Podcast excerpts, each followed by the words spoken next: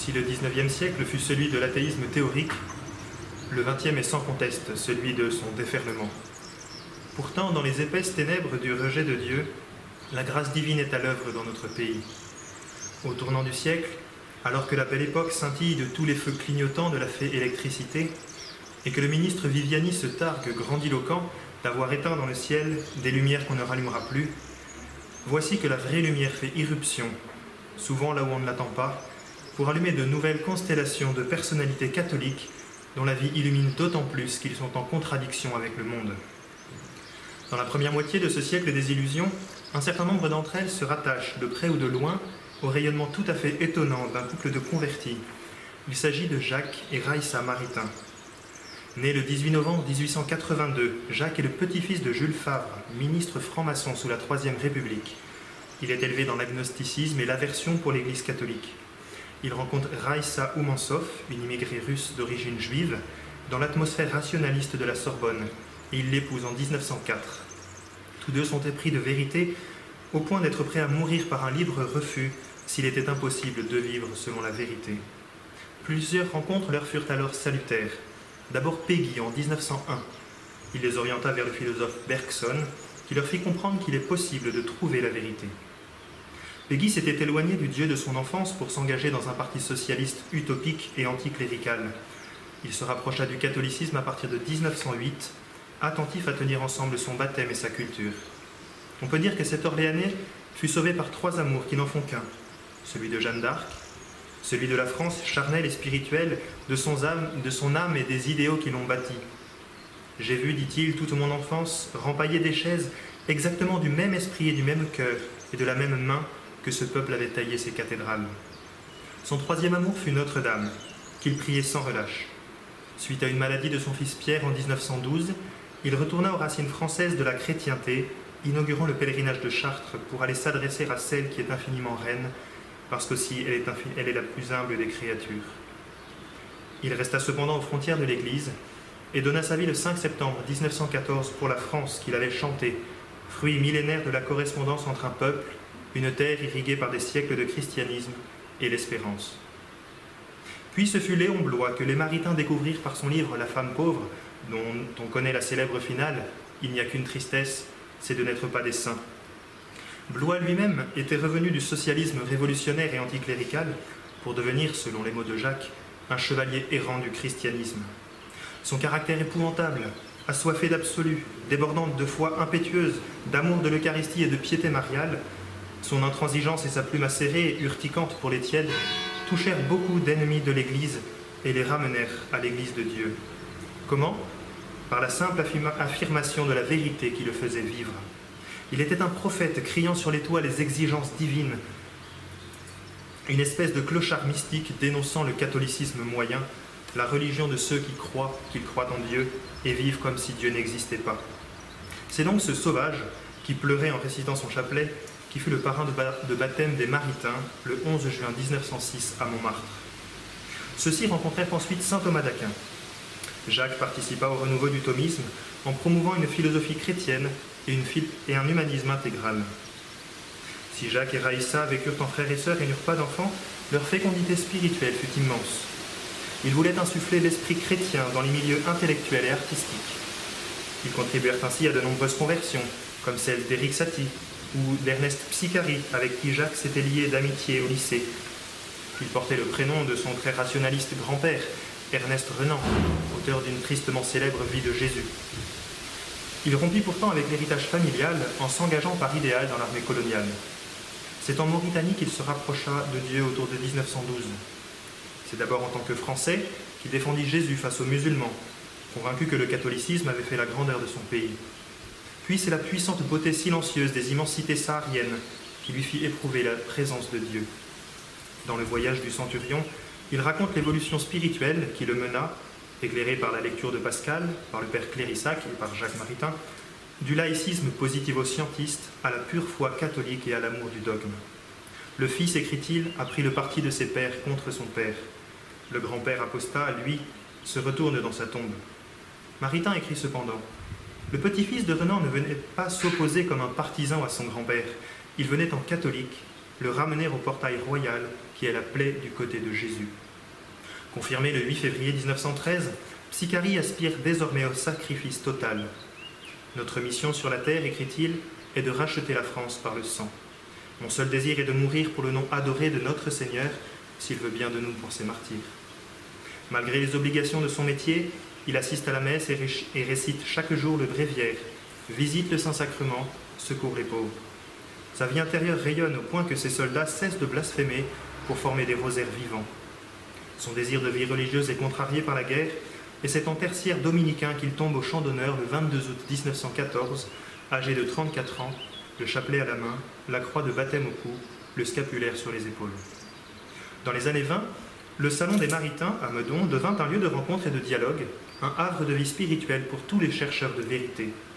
On y rencontrait pêle-mêle Berdieff, Cocteau, Chagall, Guica, Green, Gilson, Mounier, Marcel, Journet, Garrigou-Lagrange, Max Jacob, le père Lamy ou encore Bernanos.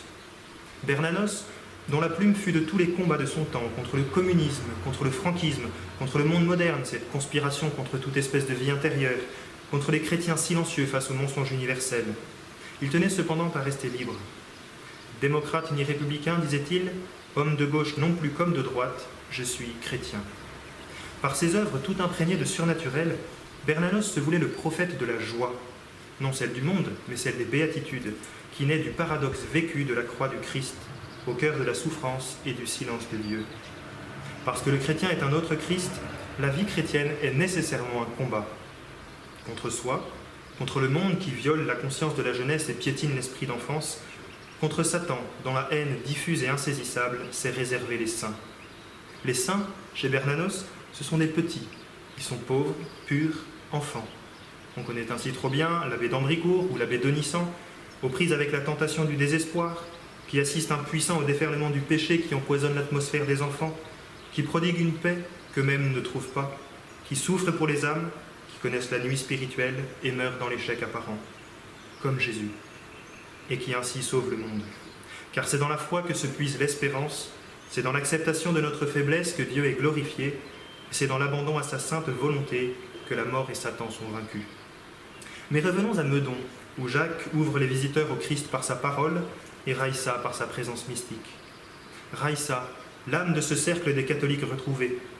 Mais laissons parler le cœur de Jacques. Avant tout, il y avait Raïssa, dont le regard et le sourire illuminaient notre salon. Elle était la flamme de ces réunions. Il est bien évident que sans elle, il n'y aurait pas eu de Meudon, pas plus qu'il n'y aurait eu de Jacques Maritain.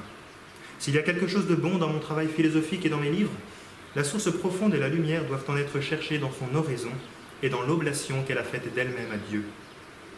En 1945, Jacques Maritain fut ambassadeur de France au Vatican, où il se lia d'amitié avec le futur pape Paul VI. Après la mort de Raissa en 1960, il publia son journal, témoignage éminent de sa vie de contemplative au cœur du monde. Puis il se, se retira auprès des petits frères de Jésus ne sortant de son silence que pour s'élever contre l'apostasie doctrinale et l'agenouillement général et délirant devant le monde qui suivit le Concile, et pour donner un exemple éminent de ce que peut être la mission d'éducatrice des peuples de la fille aînée de l'Église. Afin de sauver l'essentiel, à savoir l'intégrité de la foi, celle des humbles et des petits qui se demandent si on leur a changé leur religion et ne savent plus que croire, il fit demander au pape de réaffirmer solennellement la doctrine catholique. Paul VI lui en demanda un brouillon, qui constituait en fait l'essentiel du credo du peuple de Dieu que le pape proclama le 30 juin 1968. Jacques se fit religieux à l'âge de 88 ans et mourut dans une grande humilité le 28 avril 1973. L'esprit chrétien fut aussi incarné au XXe siècle dans les milieux éducatifs, militaires, politiques et scientifiques. Quelques exemples vont nous montrer. Madeleine Danielou est née en 1880. En 1903, elle arrive première à l'agrégation de lettres. Sa carrière semble tracée. Cependant, sa vocation naît en 1898, quand elle reçoit d'une lycéenne cette confidence tragique. Madeleine, on m'a fait lire France et Renan. Je ne crois plus. J'ai ôté la statue de la Sainte Vierge qui était dans ma chambre. Cette parole, raconte Madeleine, me perça le cœur. Je me dis, il faudrait pourtant qu'il y ait une maison où des jeunes filles catholiques puissent faire leurs études supérieures sans que de telles choses arrivent. En effet, à cette époque, l'enseignement secondaire féminin est rare, exclusivement public, et ne prépare pas au bac. Ce désir d'aider beaucoup de jeunes filles à défendre et accroître leur foi est le seul sentiment qui m'est poussé à fonder une école normale catholique. Cette école d'enseignantes éducatrices ouvre en 1907. Dans le même but d'éducation, Madeleine fonde une communauté religieuse. Cependant, elle-même épouse Charles Danielou. L'aîné de leurs six enfants sera le cardinal théologien Jean Danielou. Elle fonde ensuite plusieurs écoles et des lycées privés pour les jeunes filles. Sainte-Marie de Neuilly est ainsi, en 1913, le premier lycée de France où elles peuvent passer un baccalauréat classique. Le but de Madeleine est de fonder des collèges où les valeurs chrétiennes et les valeurs intellectuelles fussent unies. Elle publie en outre de nombreux ouvrages sur l'éducation dont elle se fait une haute idée. Je cite Discerner la ligne de l'élan créateur dans un être et la suivre. Discerner aussi la conduite de Dieu sur lui et la seconder. Telle est la mission de l'éducateur. Madeleine meurt le 13 octobre 1956. L'engagement de toute sa vie reposait sur cette conviction. La culture rend plus capable de Dieu. Dans le monde militaire, le capitaine Gérard de Catalino concevait ainsi son état. Le métier de militaire suppose une vocation, un désir de perfectionnement, voire de vie rude et ascétique. Il s'allie très bien avec l'idéal religieux, idée de sacrifice éventuel, même sacrifice de ses préférences. La patrie ne peut être profondément régénérée que par la formation d'une élite ardente, entièrement donnée au Christ roi. Sa mort en Algérie en 1957, en protégeant un compagnon d'armes, ne fut donc que l'accomplissement, le couronnement d'une vie donnée pour celui qui dès 17 ans écrivait Demain, bientôt, la mort. Je gagnerai les cieux, je l'espère. Irai-je seul? Ah non. Jésus, je ne veux pas pénétrer seul chez vous. Je veux vous amener tout le monde, instruisant par mon exemple et payant de mon sang ce peu, ce rien que j'aurais fait pour vous, en regard de ce que vous avez fait pour moi. Passons à la politique, qui, si elle n'est pas une voie de salut, peut être un chemin de sainteté. À 24 ans, Robert Schumann songea un temps au sacerdoce, mais c'est finalement en tant que laïc qu'il fut apôtre, menant dans le monde une vie simple et austère. C'est par devoir, afin de défendre le régime concordataire de la Moselle contre la République anticléricale, qu'il s'engagea en politique en 1919 pour y faire vivre la charité, la défense des petits et la doctrine sociale de l'Église. C'est là aussi que, après la Seconde Guerre mondiale, il œuvra de tout son pouvoir à la réconciliation. De même qu'Edmond Michelet, qui, après s'être engagé dans le catholicisme social dans les années 30, dira, au sujet de la débâcle des années 40, Mon Dieu, que la France paraissait fatiguée, tant au spirituel qu'au temporel, en ces jours de juin 40. C'est pourquoi, dès le 17 juin, ce père de sept enfants ne voit pas d'autre issue que de résister. C'est pour lui d'ailleurs avant tout une, décision religieuse, car le nazisme, messager d'un nouveau paganisme, est radicalement contraire à la foi chrétienne. Edmond organise l'accueil et la sécurité de réfugiés, de juifs et d'orphelins. Arrêté en 1943, il pardonne à ceux qui l'ont dénoncé. Déporté à Dachau, il met en place un véritable réseau eucharistique au péril de sa vie pour tous ceux qui désirent recevoir Jésus. Après la guerre, on a dit, son souci premier fut la réconciliation. Il est bon, disait-il, que l'on sache qu'il est d'anciens déportés qui inclinent à la clémence, à la générosité au nom des traditions humaines et des traditions chrétiennes. Il fut député et ministre du général de Gaulle. On le surnommait le ministre qui prie. Lui-même lui raconte qu'un jour, en pleine bataille politique contre le parti de Schumann, il s'était retrouvé avec lui dans la même file de confession. Sa fidélité à la foi dans les pires épreuves et son apostolat de laïque s'enracinaient dans l'Eucharistie, dans l'intercession de la Vierge Marie et dans le bel amour qui l'unissait à son épouse Marie. Pendant 25 ans d'engagement politique, jamais il ne sépara sa foi de son action, car, disait-il, la France a à pourvoir à deux tâches et à deux fidélités, sa vocation de chrétienté et sa vocation de liberté. Il meurt le 9 octobre 1970. Enfin, dans le domaine scientifique, nous sommes en 1969. À 43 ans, le professeur Jérôme Lejeune est au sommet de sa gloire. Il va ajouter à son palmarès éblouissant la plus haute distinction mondiale de génétique, le William Allen Memorial Award. Il ne lui manque plus que le prix Nobel. C'est la découverte de l'origine chromosomique des maladies génétiques qui lui vaut un tel honneur. Pourtant, quelques jours plus tard, il écrit à sa femme J'ai perdu le prix Nobel de médecine. Il est ostracisé, sa carrière brisée, ses crédits coupés. Que s'est-il passé? Deux ans plus tôt, ce fervent chrétien avait fait, pour ainsi dire, une rencontre intime avec Dieu. C'était dans une petite chapelle au bord du lac de Tibériade. Rien d'extraordinaire, un simple tête-à-tête entre le savant et la sagesse, entre un fils et son père très aimé. Il reçut là la force de mettre ses pas dans ceux de son Seigneur, quoi qu'il en coûtât. En arrivant aux États-Unis, en 1969, il apprend horrifié que ses recherches, loin de servir à soigner les malades, ses malades, les milliers de petits trisomiques auxquels il a voué sa vie, vont servir à les dépister pour les avorter. Première étape vers la légalisation de l'avortement pour tous. Sa conscience de médecin s'insurge. Faute de soigner la maladie, on veut supprimer le malade. Il sait que s'il parle, c'est fini, mais il sait qu'il doit parler. Ce que vous avez fait au plus petit d'entre les miens, c'est à moi que vous l'avez fait. Tous les, tous les, généticiens présents à San Francisco sont convaincus du bien fondé de ce racisme chromosomique. Il leur parlera donc en scientifique et en chrétien, parce qu'être du côté de la vie et du malade, c'est être du côté de la vérité, et parce qu'il ne peut y avoir de contradiction entre la foi et la science, entre le vrai et le vérifié. Face aux mensonges, institutionnalisés, Jérôme le Jeune a choisi son camp. Il sera signe de contradiction parce que la qualité d'une civilisation se mesure au respect qu'elle porte aux plus faibles de ses membres, et parmi les plus faibles, ceux qui ne peuvent même pas encore crier leur détresse. La défense inconditionnelle de la vie sera son apostolat, parce que dès sa conception, il est membre de notre espèce, dit-il, tout être humain a droit à la vie, et s'il est malade, il a droit à notre dévouement. Il sort dans un silence de mort. Il sait pourquoi et pour qui il s'est sacrifié. Après ce premier pas, il fera tout pour s'opposer au massacre moderne des saints innocents.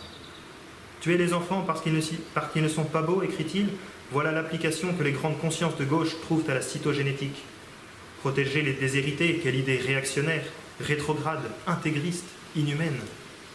Le jeune fut le premier président de l'Académie pontificale pour la vie, peu de temps avant de rendre son âme à Dieu le jour de Pâques 1994. Jean-Paul II tint à aller se recueillir sur la tombe de son grand ami lors de son voyage en France en 1997. Jérôme Lejeune a rappelé qu'on peut encore être scientifique et défendre des, valeurs morales, ou pire, être catholique. Des laïcs catholiques ont ainsi tissé, chacun à sa place, porté par la grâce, la trame qui, par-delà quelques tâches, relie notre siècle au berceau de la France. Ils forment comme l'envers silencieux de l'histoire officielle. La foi fut le ciment de leur existence, le cœur de leur engagement, le feu qui les animait, la source de leur liberté intérieure face au monde. Si tous ne furent pas des saints, ils peuvent être encore pour nous des balises dans le brouillard de l'anesthésie des consciences. Ces personnes, disait Jean-Paul II, ainsi que de nombreux autres catholiques, ont eu une influence décisive sur la vie sociale dans votre pays. Tous fondaient leur démarche intellectuelle et leur action sur les principes évangéliques. Il nous appartient aujourd'hui de marcher sur la voie de nos devanciers, parce qu'il faut que France, il faut que chrétienté continue.